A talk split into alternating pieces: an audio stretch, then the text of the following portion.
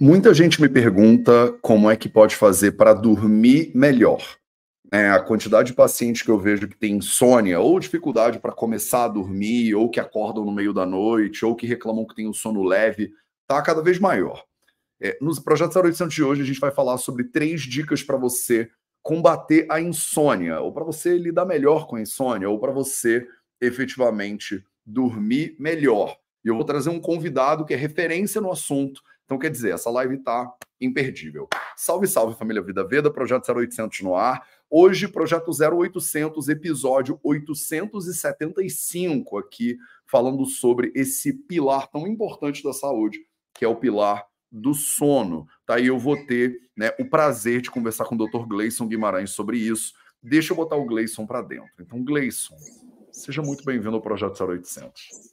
Bom. Olá, tudo bem? Bom dia a todos. É um prazer enorme estar aqui, Matheus, com vocês todos. É, falar sobre sono é sempre maravilhoso, porque eu falo que sono é um grande pilar, é uma grande habilidade que a gente precisa desenvolver, né? Então, você trazer isso é um presente e, poxa, eu me sinto extremamente honrado e feliz de estar aqui com vocês. Cara, é um prazer. A gente fez uma live no teu perfil recentemente. Eu não sei mais se é recentemente ou se foi há três anos atrás, mas o tempo está muito louco. Mas o fato é que é, você escreveu um livro sobre sono. É, você tem essa dedicação toda para esse que eu chamo de um dos pilares da saúde. Eu costumo brincar que é o pilar mais negligenciado pelas pessoas. Quando eu falo em alimentação, todo mundo entende que tem a ver com a saúde quando eu falo em atividade física, as pessoas fran ficam franzidas, mas elas sabem que elas deviam estar fazendo um pouquinho mais. Mas quando eu falo de sono, muita gente acha que é um desperdício. Então, eu quero entrar nisso tudo com você, mas antes, se você puder, se apresenta um pouco para as pessoas, tipo assim, fala como é que você chegou nessa questão do sono, né? Você fez medicina e assim, esse, né, medicina do sono não é o campo que todo mundo né, fala, ah, vai fazer isso que vai dar dinheiro, não é que nem anestesia, né? Que é um negócio que você sabe que você vai viver uma vida confortável e tal. Eu queria entender como é que você chegou nessa parada, o que, que te provocou para ir até essa pesquisa do sono. Assim, eu, eu, conto muito essa história porque, na verdade, quem me despertou para o sono foi meu pai, né? Eu me lembro muito de, poxa, aos 10 anos de idade, mais ou menos, estar na casa da minha avó, em Boa Esperança, interior de Minas, sabe? E a gente estava hum. na sala de jantar, depois de um, uma comida, né? Depois de um almoço que ela tinha feito. E aí eu perguntei para ela, porque a gente ouvia do quarto do lado, que era uma sala de, de TV, meu pai roncando muito.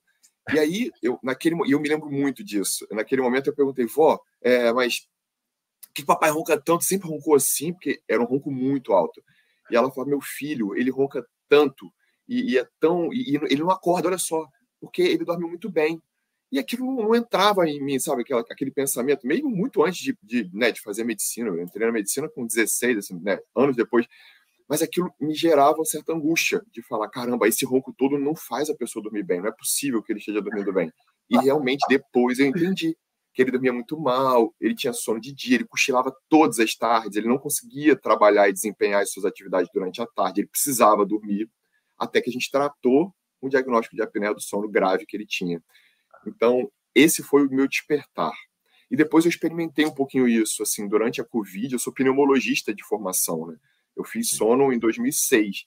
Então, desde eu faço sono há 17 anos, mas eu faço há pouco mais de 23 anos, eu faço 25 de formado no final do ano, é, eu fiz pneumologia. Então, poxa, eu trabalhei muito na Covid, né? Eu atendi muitos pacientes com Covid, Covid grave, Covid leve, graças a Deus, mas bom, e aí eu desenvolvi um burnout e fiz também um transtorno ansioso depressivo em que o sono me foi roubado, né?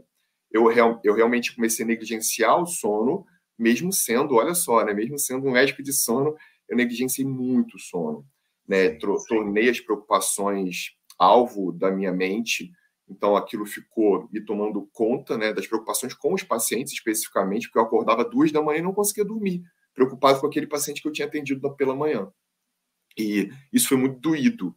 Então eu experimentei o sono de duas formas aí, né? Uma lá quando me despertou para o sono e uma depois em que eu falei, cara, eu preciso falar mais disso. E foi quando me deu a luz de falar que eu preciso escrever um livro. E aí esse é o livro, né? O Super Sono. Maravilhoso. Gente. É, é um livro realmente que eu trouxe todo o meu carinho, toda a minha habilidade, tudo que eu aprendi nesses 17 anos de sono é, e que eu acabo falando muito dentro da universidade, né? Eu sou professor aqui da, da, da UFRJ e, e aí eu, ontem eu dei aula de sono para os meninos, né? Então são, são alunos do sexto período, eles estão no meio médico, né? bem no meio do curso médico. Sim. E é maravilhoso, porque ontem, no, no, dia inteiro, eles ficaram me mandando mensagem depois. Professor, eu quero fazer isso. Vamos fazer uma liga disso. Porque é muito interessante. é um assunto, um assunto que desperta muito interesse, porque as pessoas negligenciam, como eu negligenciei, mesmo Sim. reconhecendo a importância dele. É muito louco, porque a gente que é profissional de saúde, muitas vezes se cuida mal, né? Não, não é educado para se cuidar bem e faz parte de um sistema de saúde que às vezes não permite né, a gente se cuidar. E, e, também é louco essa coisa, eu acho que muita gente não entende a dureza que é você sair, por exemplo, de um plantão sabendo que você vai deixar um monte de gente para trás e que essas e que alguém vai morrer porque você não estava lá, sabe? Tipo, é uma pressão meio maluca. Eu acho que enfermeiros, médicos, médicas passam assim de você, como você falou, de acordar pensando no paciente, sabe? De é, de, sei lá, né, ter um perder um paciente, você pensar, cara, será que eu podia ter feito mais alguma coisa? Será que eu, eu falhei, sabe? Então, é uma pressão psicológica que a gente precisaria ter muito mais receber muito melhor cuidado mesmo. Então, eu queria me aprofundar um pouco na coisa do teu livro, porque eu escrevi um livro também, publiquei ano passado, estou agora no segundo, e eu acho é uma das coisas que eu menos gosto de fazer na vida é escrever livro, assim. Eu não sei por que, que eu faço. É, eu, eu conversei com umas pessoas eles falam, é uma coisa meio de masoquista, assim, porque é, eu tenho uma dificuldade tremenda. Agora eu estou fazendo o esqueleto do próximo, eu fico pensando, vai ficar um monte de coisa de fora. Não vai ficar bom esse negócio, não é possível. Porque tem tanta coisa para empacotar em 200 páginas, 250 páginas, eu sei que não vai dar eu sei que quando sair já vai ter ciência, já vai estar ultrapassado. Então, assim, para mim é um conflito. Eu queria ouvir um pouquinho é, sobre como foi para você, né, esse processo de fazer o super sono. É, o que, que como é que você decidiu o que, que ia entrar no livro? Como é que você decidiu o que, que ia sair do livro? Porque você não, com certeza não ia conseguir botar tudo, né? Você vai fazer um Harrisons, assim, né, de, de, de ciência do sono. Então, é, fala um pouquinho, Gleison, sobre como foi para você o processo. Foi, foi um processo assim, muito, muito, foi um processo. Oi, acho que voltou. Foi um processo muito intenso, de muita entrega. Não, é... Processo assim, de, em que, na verdade, foi um mergulho muito profundo no sono, né? Porque porque, na verdade, eu fazia isso no meu dia a dia e, de certa forma, eu já tenho, né, já tinha 16 anos fazendo isso todos os dias. Eu oriento sobre questões do sono todos os dias com os pacientes né, aqui na clínica. E, e trazer isso para a escrita foi, foi muito. Horrores. Acho que foi de. Voltamos. Voltamos, então. Agora sim, agora acho que eu estou te ouvindo bem. A internet aqui, eu estou no interior do Paraná, então é uma situação meio ruim. Mas você estava falando que é um processo, um processo muito intenso. É, porque assim, é um mergulho, é um mergulho profundo, né? um mergulho em águas profundas. Por quê? Primeiro trazer à tona toda a questão do meu dia a dia, porque esse é o meu dia a dia. Eu faço isso todos os dias com as pessoas que eu atendo. É, hoje eu, eu divido 50% pneumologia e 50% medicina do sono. E, e, e, aí, no livro, né, quando eu tenho que resumir isso em 267 páginas, que eu acho que é mais ou menos isso, 260 páginas, você fala que responsabilidade. Mas eu tentei trazer o mais prático possível. Eu gosto muito de escrever, então isso talvez seja uma facilidade. Quando eu escrevi meu, o piloto para a editora Gente, quando eles viram, eles falaram, Gleice, então eu acho que você já pode escrever o primeiro capítulo e, e a introdução. E eu escrevi quase 200 páginas. Eles falam, calma, você vai escrever o livro inteiro. Então, assim, foi muito, foi muito fluido. Assim, eu, eu, eu entendo que acho que Deus. Né, acho Clayson, que... sério. Permitiu eu quero ser que nem você quando crescer. Eu quero muito ser que nem você quando crescer. Para mim é o contrário, cara. Para mim, eu preciso de ajuda de 200 pessoas. Eu peço opinião para todo mundo. Cada parágrafo é um parto natural, sabe? Tipo, que bom que você tem essa facilidade. Eu tenho facilidade de falar, né? Se eu tiver que dar aula, é, para um milhão de pessoas, para mim é natural, é a coisa mais natural do mundo. Eu faço de improviso uma palestra. Mas escrever, cara, eu leio, quando eu releio, me dá uma sensação tipo assim, calma aí, não, não pode ser isso, tem que escrever um pouco melhor. Porque eu sou um leitor muito ávido e eu acho que eu sou um leitor, eu percebi escrevendo que eu sou um leitor muito crítico.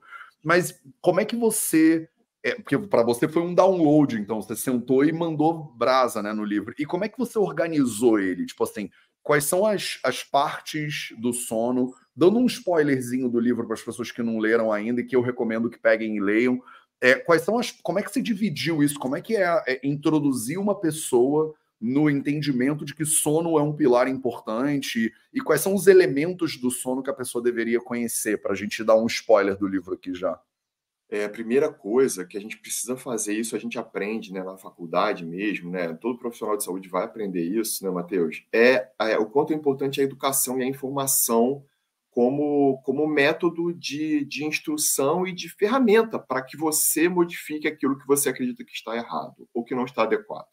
Então, o que eu, o que eu pensei é, eu vou levar muita informação. Só que também a gente já, já percebeu e já entendeu que a formação somente na educação, ou seja, na informação do conteúdo, ela não mobiliza o indivíduo. Ou seja, é muito pouco provável que o indivíduo se mobilize e aí ajuste a sua rotina e aí sim adquira hábitos para construir um dia melhor e uma noite de sono épica, uma noite de sono muito mais muito mais reparadora do que só com informação. Então, eu trouxe sim vários conceitos do sono, não conceitos densos, apesar de ter 113 artigos científicos no livro, é, eu trouxe muito, muito assim, muito próximo daquilo que é a minha vida, né? Então, é, por que, que o sono não é luxo? É uma necessidade biológica inegociável. Então, né, um capítulo é exatamente falando sobre isso. É, que o sono dos nossos sonhos é possível. Então, é um, é um capítulo que eu, que eu descrevo exatamente qual é o sono dos nossos sonhos, quais as, as características que um sono de qualidade precisa ter né? continuidade do sono, é, profundidade de sono, regularidade de sono e quantidade de sono. Então, eu, eu, eu meio que passei por essas quatro características grandes do sono. Né? E aí, coloquei os ladrões do sono na parede. Então, eu trouxe os ladrões do sono mais comuns, né? então a insônia, o ronco e a apneia do sono, né? as paradas respiratórias durante o sono, os movimentos de perna, as pessoas que ficam mexendo as pernas dormindo, o bruxismo.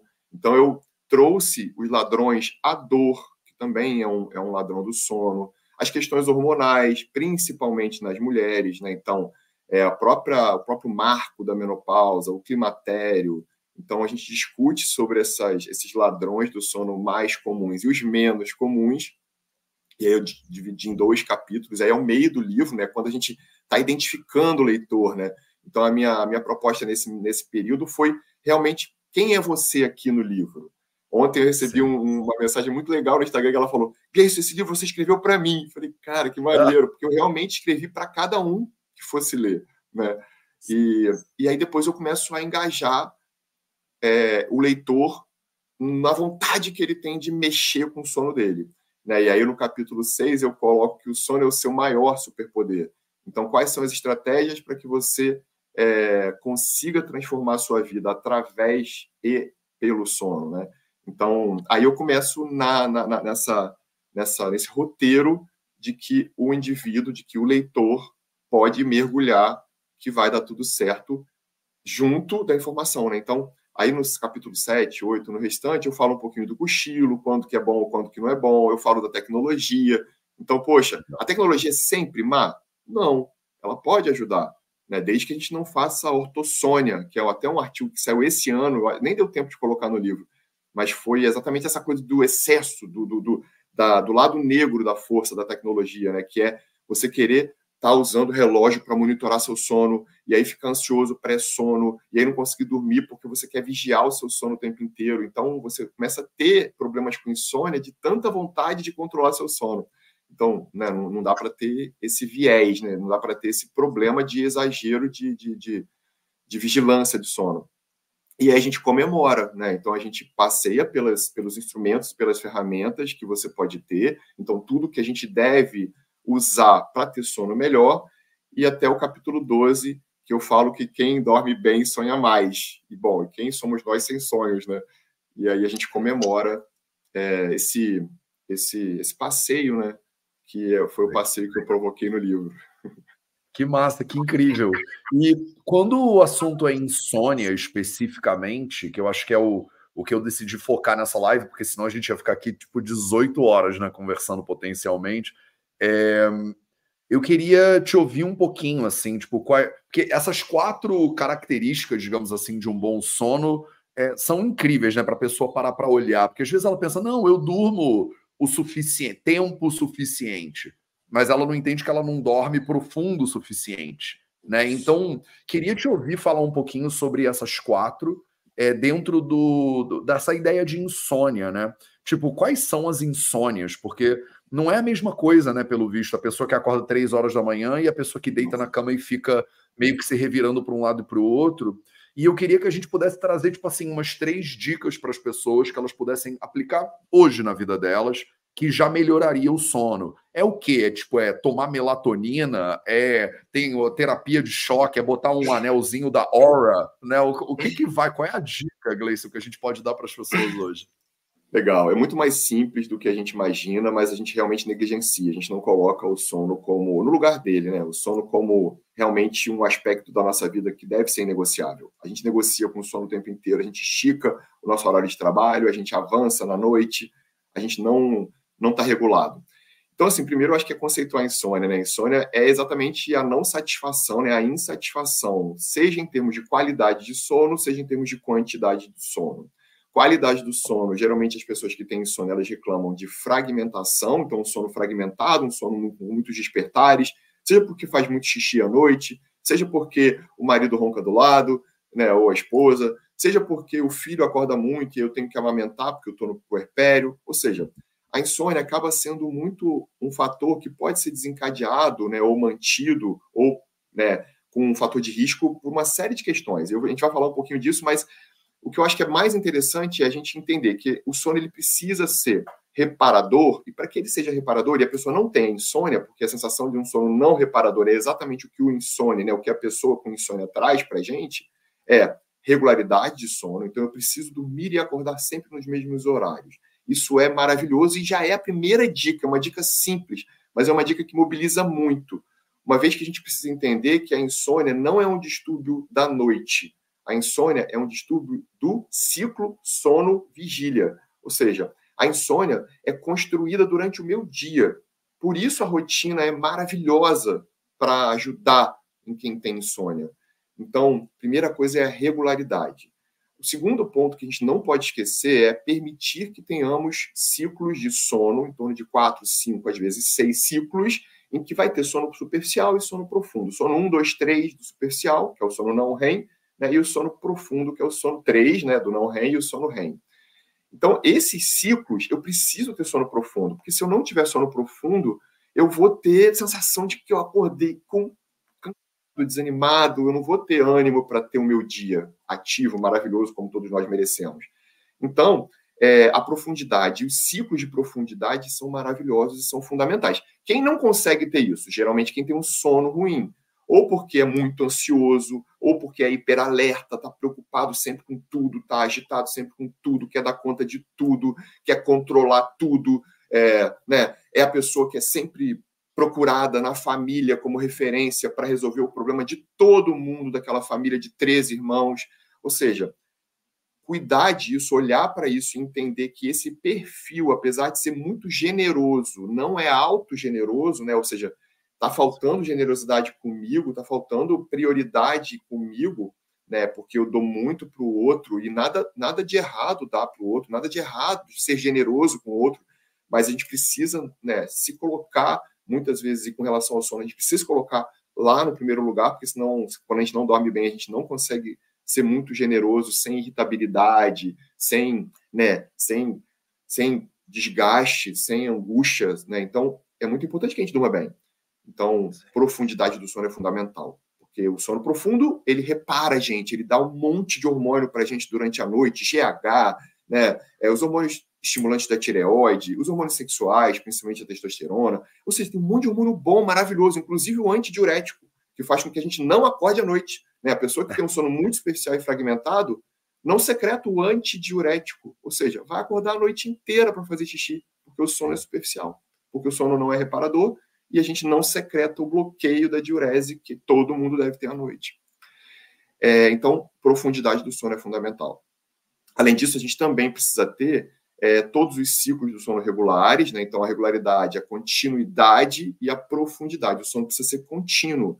Por quê? Porque quando o sono realmente não é contínuo, ele não consegue entregar os, os hormônios todos que são secretados à noite, ele não consegue reparar. E aí, a gente precisa olhar para isso, né? A quantidade é fundamental. Nós adultos precisamos de 7 a 9 horas de sono. Então, é muito importante que a gente tenha qualidade e quantidade. E esse é um número mágico. Todos nós precisamos sim dormir de 7 a 9 horas não precisa ser menos do que isso, e não deve, nem precisa ser mais do que isso, porque tem já estudos científicos mostrando que dormir mais também não é tão bom.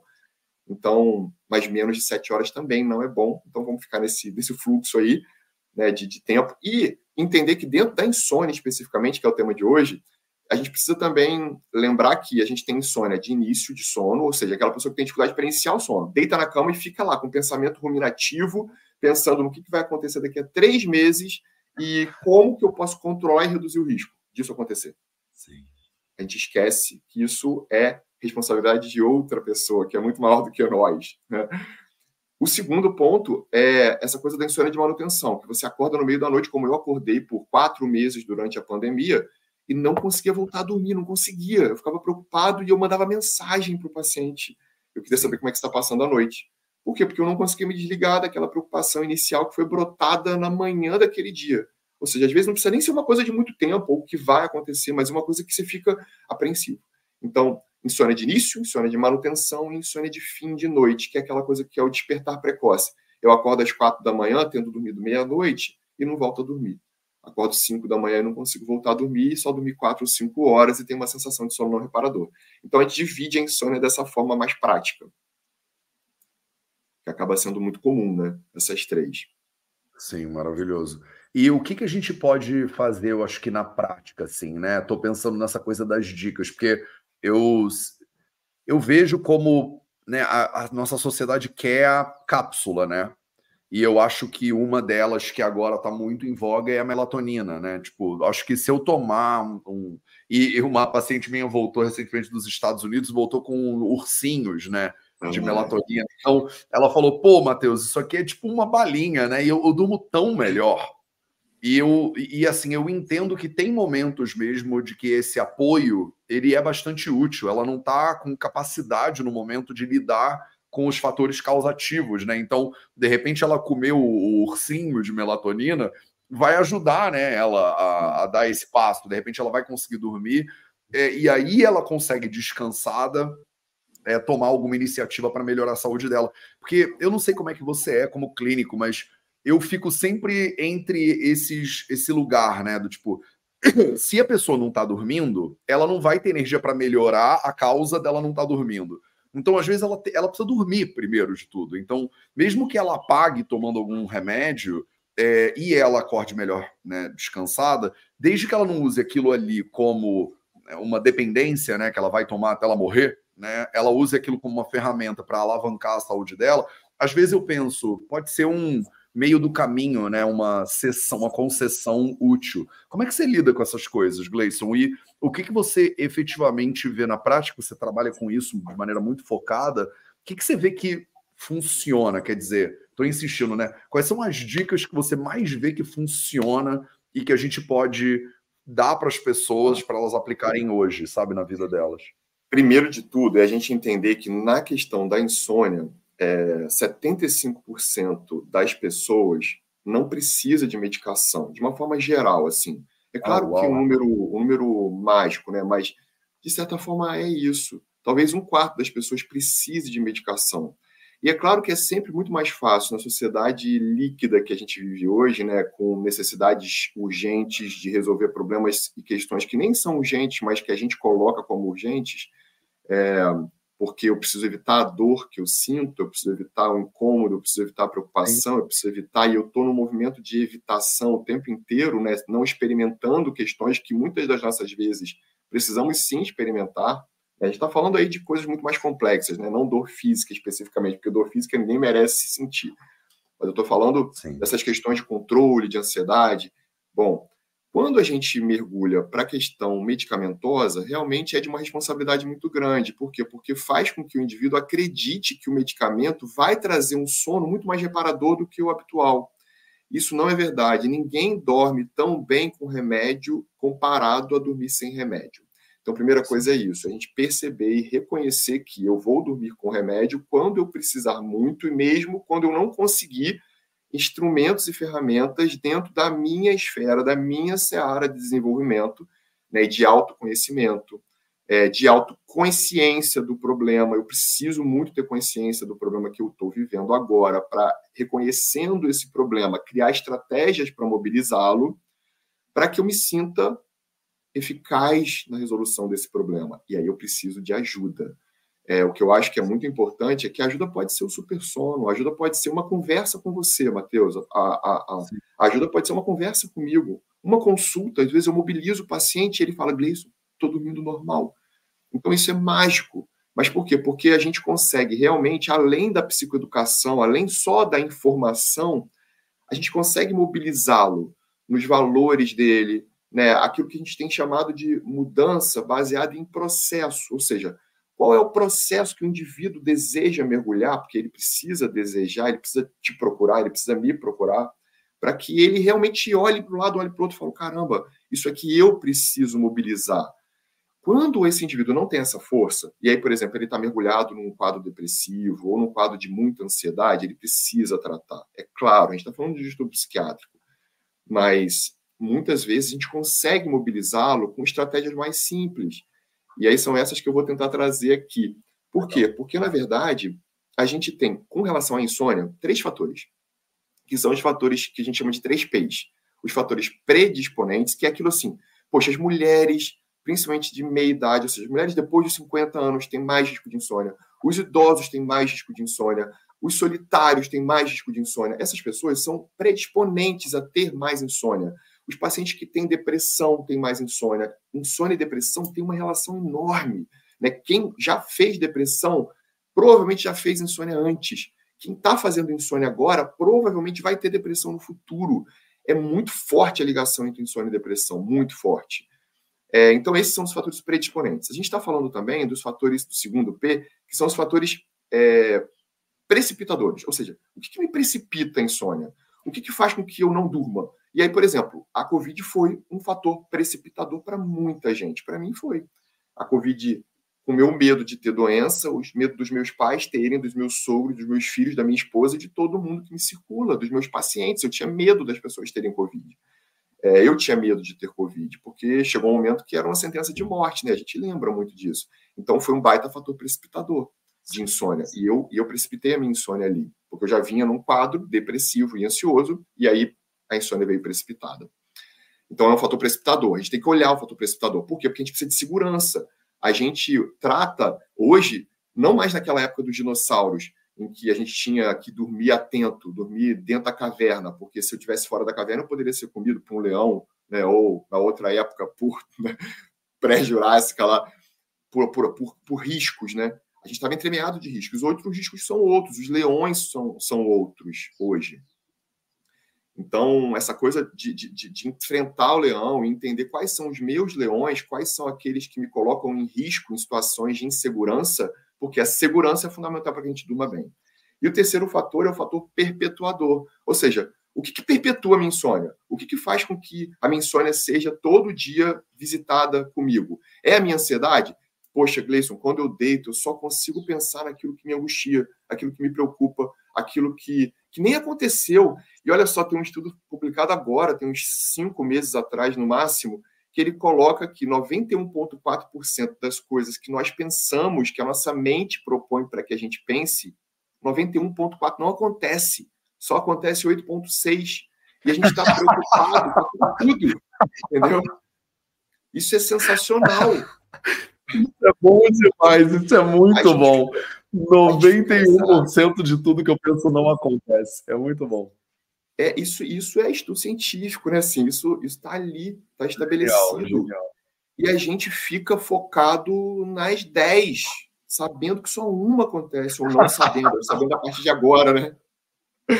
E aí, talvez em 10 que você pensa, é, talvez oito sejam ruins e duas sejam boas, se você tiver uma fase mais angustiada, mais preocupada. Sim. Ou seja, é muito interessante pensar nisso. Né? E, e, entregar isso também ao sagrado, né? porque, de novo, a gente precisa estar muito ligado a essa conexão né, da religiosidade, da espiritualidade, porque isso é uma baita força. Então, talvez a primeira dica seja essa, que a gente tenha mais conexão com aquilo que realmente é responsável pelo nosso futuro. Que muitos, muitas das vezes não seremos só nós, porque a gente não vai conseguir mobilizar e controlar tudo. Então, se você está num movimento de muito controle, de muita necessidade de vigilância de tudo, que a gente chama de hiperalerta, hipervigilância, ou necessidade de, de, de caramba, não vou levar meu filho para a escola, porque na escola tem muita criança gripada, e aí eu preciso controlar esse ambiente. É, ou seja, são diversos fatores que eu me vejo na, no, no, na posição extremamente confortável de controle mas que não pertence a mim, porque esse papel de controlar tudo não é meu. Né? Esse papel é de alguém muito maior do que eu, de uma energia muito maior do que a nossa, né? de uma figura que é muito mais significativa do que a gente, que é Deus, né? que é a nossa força maior, que é bom, que é quem a gente acredita. Então, é, eu acho que é muito importante olhar para isso. Então, a primeira dica eu acho que é essa. É a gente estar tá muito focado nisso. É, outra dica que eu acho que é muito importante é, é olhar para os três pilares do sono reparador. E aí, quais seriam eles? Primeiro, respeitar a luz. É muito importante a gente respeitar a luz. Respeitar a luz. A luz de manhã, então, estar ligado à conexão do sol quando ele aparece. Isso é maravilhoso, porque quando eu estou conectado com o dia, é, eu estou, primeiro, conectado à natureza, e é um outro pilar que a gente está descobrindo e está discutindo muito na medicina do estilo de vida a gente está discutindo pra caramba a conexão com a natureza e o quanto é importante isso, porque também é se conectar com o sagrado. É, então, respeitar a luz de manhã, estar na luz de manhã e também evitar a luz à noite. Ou seja, a partir das 8 ou 9 da noite, a sua casa deve ser uma penumbra. A gente não deve ter um estímulo luminoso vigoroso antes de dormir. Por quê? Porque eu vou evitar, eu vou bloquear a secreção de melatonina, que é o hormônio que faz com que a gente durma, né? que induz o nosso sono. De novo, a melatonina não é hormônio do sono, por isso que não adianta ficar tomando pílulas de melatonina, porque quem tem distúrbio do ritmo biológico vai ter benefício com a melatonina, mas quem tem insônia não vai ter benefício com a melatonina. Muito bom você pontuar isso. A melatonina ela não está descrita no consenso brasileiro de insônia de 2019 e nem no consenso brasileiro de insônia que acabou de ser publicado no Congresso Mundial de Sono, que foi semana retrasada. Então, não é para usar melatonina para dormir em quem tem insônia, tá? Mas a gente tem um monte de outras questões que são importantes. E aí, se a melatonina funciona para você, é porque talvez você esteja dormindo em horários desconexos com o que a sua natureza, a sua genética determinou para que você dormisse. Então, isso é um ponto. A luz faz isso. E eu não preciso da melatonina. A luz regula a secreção de melatonina. Então, se eu me estimulo com luz de manhã cedinho e se eu evito a luz durante a noite, a luz intensa durante a noite, eu já melhoro muito essa questão da minha melatonina e talvez eu nem precise dela. Segundo ponto é a segurança. Que a gente estava falando, os leões de hoje são outros. Então, vamos tentar buscar segurança, porque é muito importante que a gente tenha segurança, né? Segurança no trabalho, segurança na ameaça de ser mandado embora, ou segurança de ter dinheiro para conseguir comprar o que eu preciso comprar no resto do mês, né? Então, assim, essa segurança é legal ter. Então, vamos buscar isso, vamos buscar instrumentos, estratégias para que a gente consiga ter mais segurança, mais conforto. E aí, muitas vezes, eu preciso da psicoterapia, eu preciso da terapia cognitivo-comportamental, eu preciso da terapia de aceitação e compromisso, que são, são pilares maravilhosos da psicologia e que ajudam muito o indivíduo à sensação de segurança que ele pode se promover. Então, geralmente são estratégias bem legais. E aí eu acho que é bom a gente olhar, então, luz, segurança, estratégias para ter segurança, e rotina. Ou seja, a terceira é rotina, o terceiro pilar do sono reparador. A gente precisa ter rotina. Rotina de acordar, rotina de horário de dormir, é, rotina de não usar cafeína depois das 14, 15 horas, rotina de não usar grandes quantidades de estimulante, nem de cafeína, nem de teacrina, nem de qualquer outro estimulante, porque quando eu tomo muita cafeína, ontem eu atendi um, um menino de 20 anos, um paciente, em que ele falava, eu não consigo dormir, eu não durmo desde cedo, eu nunca dormi. A mãe veio com ele falou, ele nunca dormiu, sempre foi muito difícil, é, era uma dificuldade enorme para eu, conseguir trabalhar, porque ele não dormia à noite. E aí ele passou a adolescência dormindo muito, porque o adolescente dorme muito. E ele agora voltou a não dormir. E a gente conversando, ele me falou: Não, porque eu, tomo, eu amo café. Eu, eu, eu, também amo café. Aí ele riu, eu falei: Mas quantos cafés você toma por dia? Eu falei: Ah, eu tomo umas quatro xícaras por dia. Eu falei: Quatro? Se eu tomar quatro xícaras, eu não durmo. Por quê? Porque a gente é metabolizador lento ou metabolizador rápido da cafeína. Algumas pessoas reagem mais, outras menos. Então, vamos experimentar limitar para uma xícara por dia, que é o que eu tomo. Por que, que eu estou te falando isso? Porque a minha observação clínica, aí sendo muito humilde na, no nível de evidência, é, se eu tomar duas xícaras, eu tenho dificuldade para dormir. Então vamos tomar uma. Ah, poxa, legal. Será que eu consigo? Eu falei, claro que consegue. Aí a gente construiu algumas ferramentas para ele conseguir e ele saiu legal. convencido de que ele precisava disso. Não era só isso, não foi só isso a consulta de uma hora, mas também foi isso. Ou seja, a estratégia de controle de estímulo é maravilhosa. Então, pode ser que o controle de estímulo, ou seja, o controle de hiperestímulo, seja o meu pensamento. É, e aí, pensamento nessa coisa de que, caramba, eu estou pensando em um monte de coisa ao mesmo tempo, eu estou querendo vigiar, eu tô querendo. Ele, está ele tá se preparando para o vestibular. E ele tem um nível de cobrança enorme, porque ele tem 20 anos, ele ainda não está na faculdade. Eu falei, sim, esquece. Vamos trabalhar isso agora. E a gente discutiu um pouco o nível de cobrança dele. E a mãe falando, eu não cobro isso dele. Aí eu falei, eu entendo, eu também era assim. E aí a gente discutiu de igual para igual e ele saiu totalmente empoderado. E eu falei, caramba, eu entrei na faculdade com 16 anos, mas sabe um negócio assim? Eu tenho o maior arrependimento de ter entrado com 16. Ele regalou o olho. Eu falei, foi a maior, assim, a maior inconsequência que eu fiz ter entrado com 16. Eu podia ter entrado com 20. É, tá bem, tudo aconteceu da, da melhor maneira, tudo aconteceu do jeito que ela tinha que acontecer, e é isso que a gente tem que entender. Se você não entrou até agora, é porque não era para você ter entrado porque está tudo certo, está tudo no seu lugar. Coloque e deixe as coisas acontecerem de acordo com o seu lugar.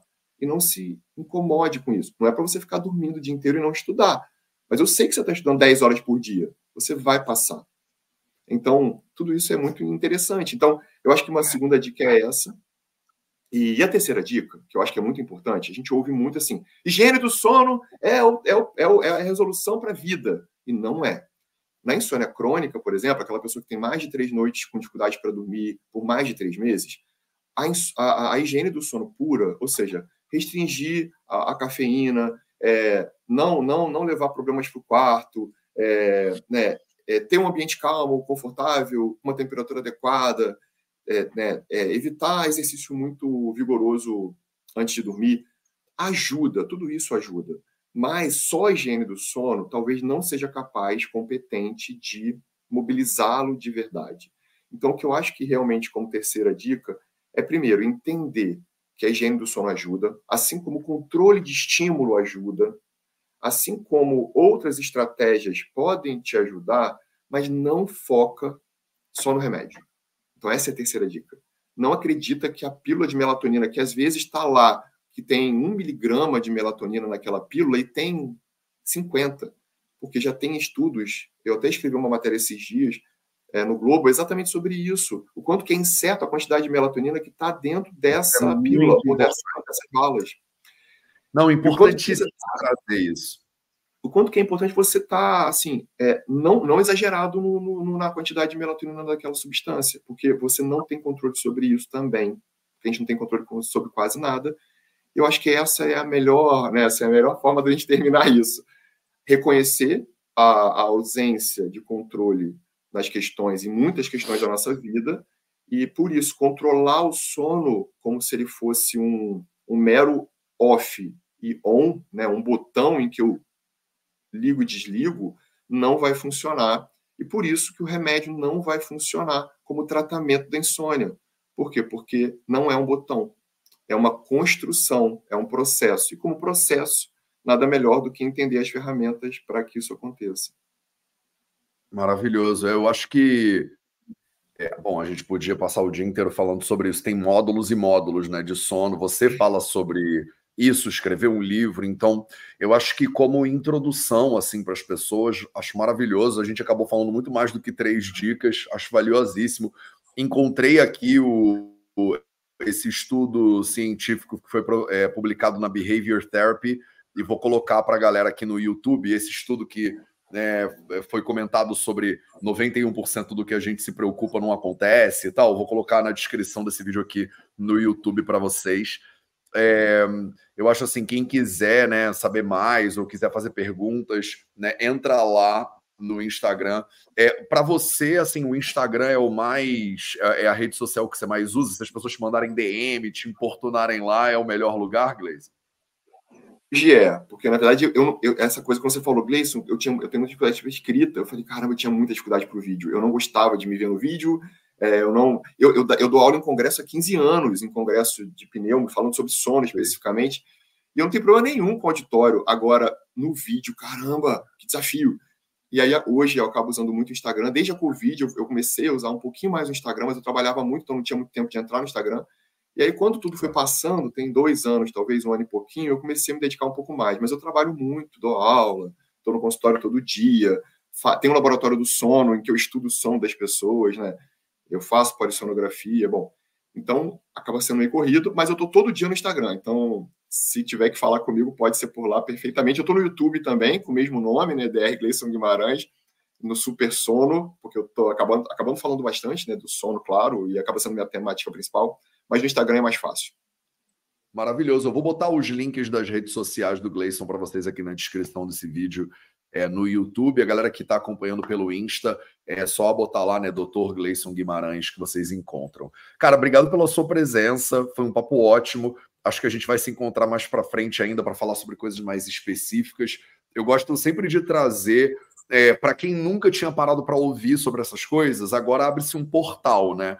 E a pessoa pensava, caraca, como você falou, né? Parece que ele está falando comigo, né? Eu realmente não durmo direito, tomo quatro cafés por dia. Será que é né, tomar um café só? Será que tem algumas outras mudanças que eu preciso fazer? Será que é terapia cognitiva comportamental? Então, acho que a gente já plantou algumas sementes que as pessoas podem ir trabalhando né, com elas é, mais para frente. Se vocês estão vendo a gente ainda não conhecem, né, vai lá, o livro chama Super Sono, muito mais fácil né, de encontrar né, do que você vai. Você não precisa nem lembrar, né? É muito fácil tá ali na tela agora para vocês. Né, Gleison, obrigado pela tua presença mais uma vez, obrigado por tudo, obrigado pelo teu trabalho, cara. Você me inspira, assim. E eu acho que você tá mandando muito bem na câmera, diga-se de passagem. Outro dia eu tava vendo uma live sua e tava super massa. Então, eu acho que você tá no caminho certo. Obrigado por contribuir, mesmo no meio de tantas ocupações, é, com conhecimento de maneira tão generosa, né, para as pessoas de maneira aberta. Isso é transformador, eu vejo, para as pessoas. Gratidão, Matheus, gratidão toda a comunidade Viva a Vida.